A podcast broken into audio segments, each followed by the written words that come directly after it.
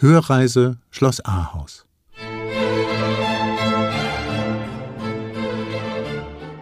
Schloss Ahaus liegt auf einer Insel mitten in der Stadt, umschlossen von einer Gräfte und ist so, wie es heute zu sehen ist, eine klassische Schlossanlage im barocken Stil.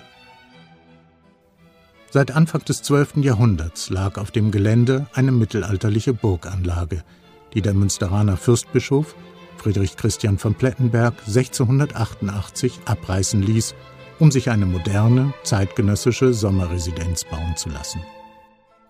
Die wurde dann Anfang des 18. Jahrhunderts fertig. Eine repräsentative Dreiflügelanlage, geprägt durch eine strenge Symmetrie und eine geometrische Ausrichtung der Achsen. Einer der ersten Barockbauten in Westfalen.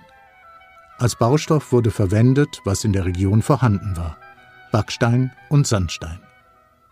Das ist etwas, was eigentlich typisch ist für die westfälische Architektur, erklärt Dr. Volker Tschuschke, Historiker des Kreises Borken. Das liegt daran, dass man hier Lehmvorkommen hat. Aus diesem Lehm konnte man Backsteine brennen.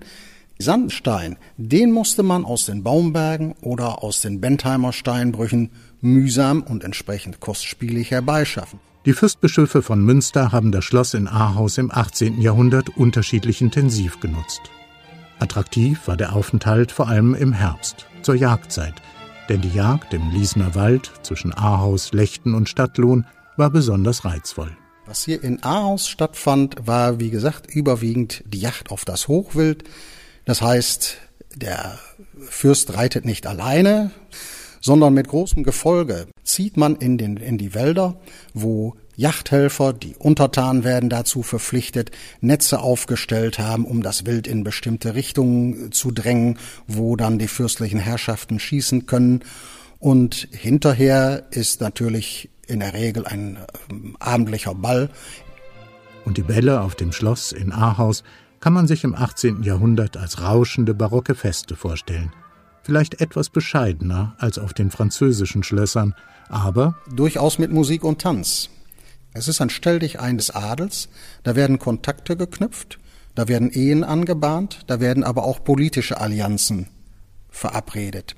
Insofern haben die immer eine sehr wichtige Funktion gehabt und Gerade deswegen war es auch so wichtig für den Adel, daran teilzunehmen. Mit der Aufhebung des Fürstbistums 1803 fiel das Schloss an die Fürsten Salm-Salm und Salm-Kürburg. Für sie war das Schloss in Ahaus eher eine Last. Die Kosten für den Unterhalt waren zu hoch, daher die Überlegung, das Schloss zu verkaufen. Zunächst wurde es 1819 vermietet, dann zehn Jahre später verkauft, und zwar an die reiche, ursprünglich aus Frieden stammende Kaufmannsfamilie Oldenkott. 1760 zog Hermann Anton Oldenkott von Frieden nach Amsterdam und gründete dort eine Tabakmanufaktur. In der napoleonischen Zeit wurden die Landesgrenzen auf einmal auch zu Zollgrenzen. Und um diese Zölle zu umgehen, überlegte sich sein Sohn Hermannus Athanasius Oldenkott, nach Deutschland zurückzukehren und dort eine Tabakfabrik zu gründen. Und das tat er 1819 hier im Schloss Ahaus. Die Familie Oldenkott bewohnte den Südflügel. Der Nordflügel des Schlosses wurde für die Produktion umgerüstet. Statt repräsentativem barockem Schick pragmatische Produktionsstätte für die Tabakverarbeitung.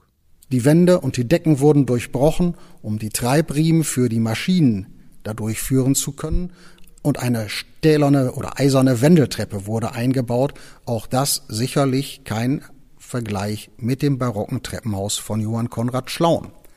Über 100 Jahre stellte die Familie Oldenkott im Nordflügel des Schlosses Tabakprodukte her. Erst Pfeifentabak, später auch Zigarren und Zigaretten, wie Dr. Volker Tschuschke erzählt. Und der Name Fabrik weist eigentlich in dieser Zeit nur darauf hin, dass es sich um eine handwerkliche Fertigung handelt. Also es ist noch nicht die oder kann auch nicht die Rede sein von industrieller Revolution, was man üblicherweise mit dem Fabrikbegriff verbindet. Die Zahl der Arbeiter war anfangs auch nur beschränkt und einer der größten Arbeitgeber ist die Tabakmanufaktur nie gewesen. Kein Vergleich mit der Jutespinnerei der Van Delden oder auch der Holzschuhfabrik Düs. Die Familie Oldenkott bewohnte das Schloss bis zu seiner Zerstörung 1945. Es wurde in den letzten Kriegstagen schwer von Bomben getroffen. Die Ruine wurde von der Familie an den Kreis verkauft, der den Wiederaufbau übernahm. Die Außenhaut wurde perfekt rekonstruiert. Die Innengestaltung hat sich den neuen Nutzungsformen angepasst. Heute wird das Schloss von der Technischen Akademie Ahaus und dem Heimatverein Ahaus genutzt und die Innenausstattung entspricht den Anforderungen an einen modernen Lehrbetrieb. Seminarräume und Hörsäle statt barocker Pracht. Ein repräsentativer Saal ist allerdings wieder rekonstruiert worden, der Fürstensaal. Hier finden regelmäßig öffentliche Veranstaltungen statt, zum Beispiel Konzerte oder Lesungen, kulturelle Highlights der Region. Daneben gehören zwei Museen zum Schloss.